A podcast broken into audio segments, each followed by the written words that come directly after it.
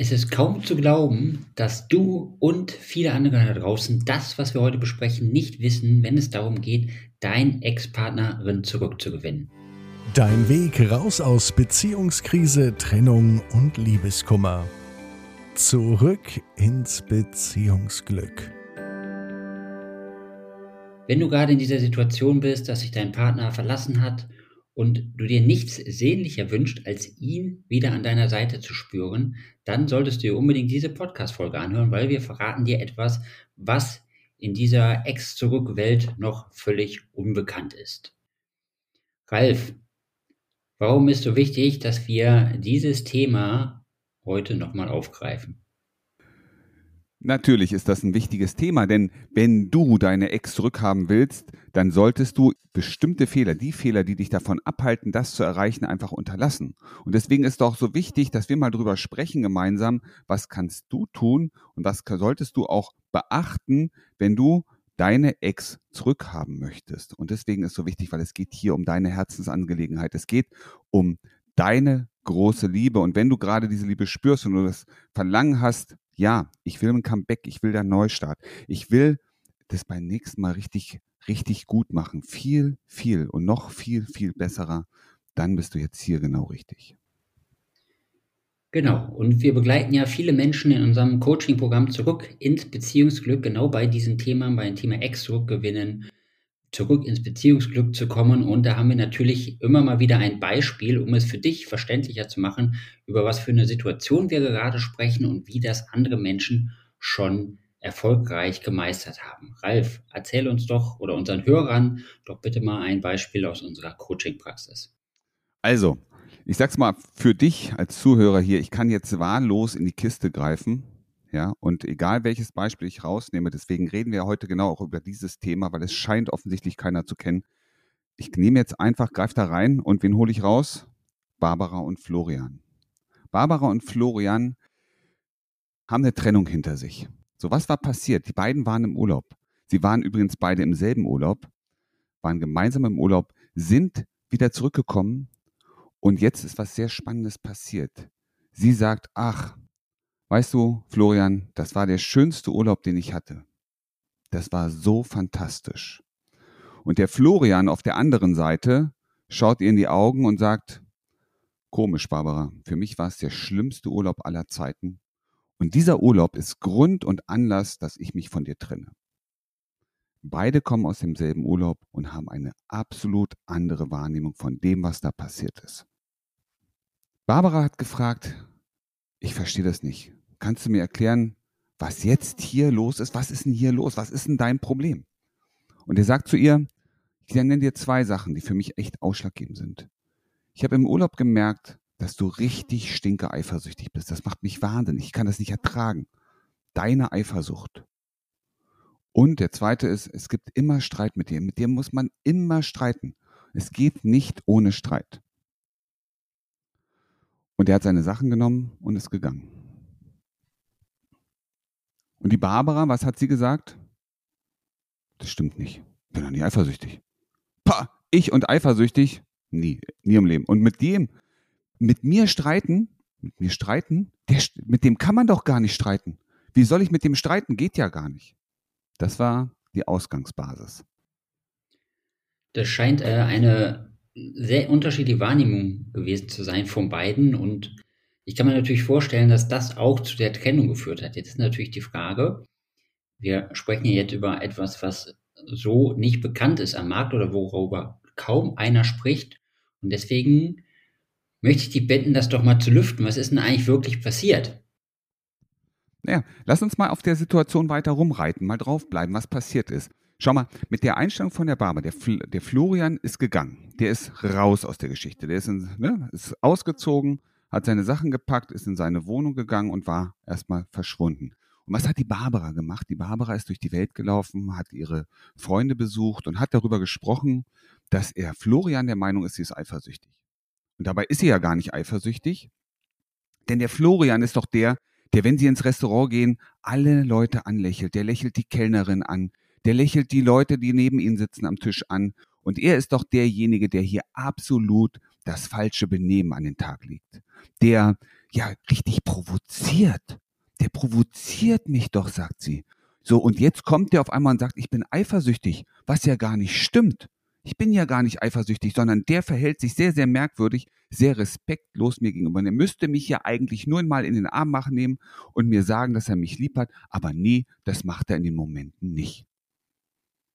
Und dann behauptet er auch noch, mit mir gibt es immer nur Streit. Was ja gar nicht stimmt. Ich streite ja gar nicht mit dem. Ja? Der müsste ja nur mal verstehen, dass er immer so viele Fehler macht. Aber nee, macht er ja nicht. Da dreht er sich weg und sagt, das wäre mein Thema. Ja, da muss man ja auch mal was sagen. Aber ich streite doch nicht mit dem. Das sind ja nur unterschiedliche Meinungen, die wir haben. Und so geht das die ganze Zeit weiter. Sie reden von einer Freundin zur nächsten. Sie redet sogar mit seinen Eltern über sein Fehlverhalten. Und was passiert? Diese Informationen kommen natürlich auch beim Florian an. Über Freunde, über Bekannte, selbst über die eigenen Eltern und es gießt immer neues Öl ins Feuer.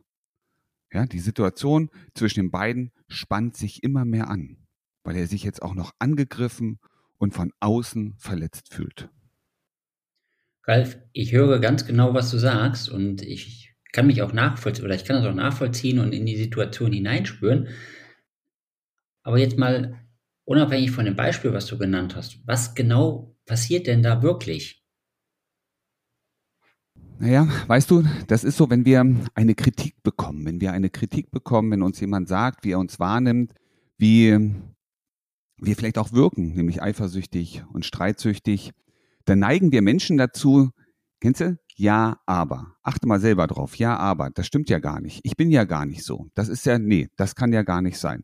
Wir versuchen sehr schnell ein Gegenargument zu finden. Und was machen wir in diesen Momenten? Wir geben die Energie, die der andere gerade schickt, eins, eins wieder zurück. Das ist so, wir drücken gegen. Wir argumentieren gegen die Aussagen des anderen und signalisieren ihm damit erstmal, das, was du sagst, ist falsch. Ich nehme das, was du sagst, nicht an. Das, was du sagst, ist mir egal, denn ich habe ja meine Meinung und meine Meinung ist die richtigere. Und das ist das, was erstmal zwischenmenschlich hier passiert. Jetzt sind wir Menschen natürlich so, wir wollen natürlich auch eine Unterstützung haben. Also suchen wir uns Verbündete, ja, gerade in Eskalation, ja, in Streitkultur ist das so. Wir suchen Menschen, die uns zur Seite stehen, die unsere Meinung mit annehmen, die, ja, die uns unterstützen, moralischen Halt geben. Und dadurch baust du, wenn du das machst, immer mehr Front auf. Es gibt immer mehr Druck. Das ist so, ne, die, die, die Kämpfer, die Krieger stehen sich auf einmal in zwei Reihen gegenüber und stechen immer mit ihren Lanzen so beim anderen so ein bisschen an. Genau das ist, was in diesen Momenten passiert, wenn wir uns Verbündete suchen und auf den anderen schauen, was er macht, was er nicht richtig macht. Warum der andere schuld ist an dem, was jetzt hier gerade passiert ist. Okay, Schuld ist natürlich immer ein schlechtes Thema und ich kann mir natürlich auch vorstellen, dass es nicht dazu beiträgt und nicht förderlich ist, wenn ich mein Ex oder Ex-Partnerin zurückhaben möchte. Oder? Auf jeden Fall. Weil was sagt Schuld? Schuld heißt ja lediglich, ich zeige mit dem Finger auf jemand anders und sag, du bist es. Aber wenn du jetzt mal deinen Finger nimmst und nimm diesen Finger und zeige mit denen einfach mal nach vorne. Und jetzt schau mal bitte in deine Hand. Wie viele Finger zeigen denn auf dich in diesem Moment, wenn du den Zeigefinger nach vorne streckst? Es sind drei Finger, die auf dich zeigen. Und das war etwas und ist etwas, was du dir jetzt einmal ganz kurz durch den Kopf gehen lassen solltest. Wenn du auf jemand anders zeigst und sagst, du bist schuld, dann zeigen drei Finger auf dich aus deiner Hand.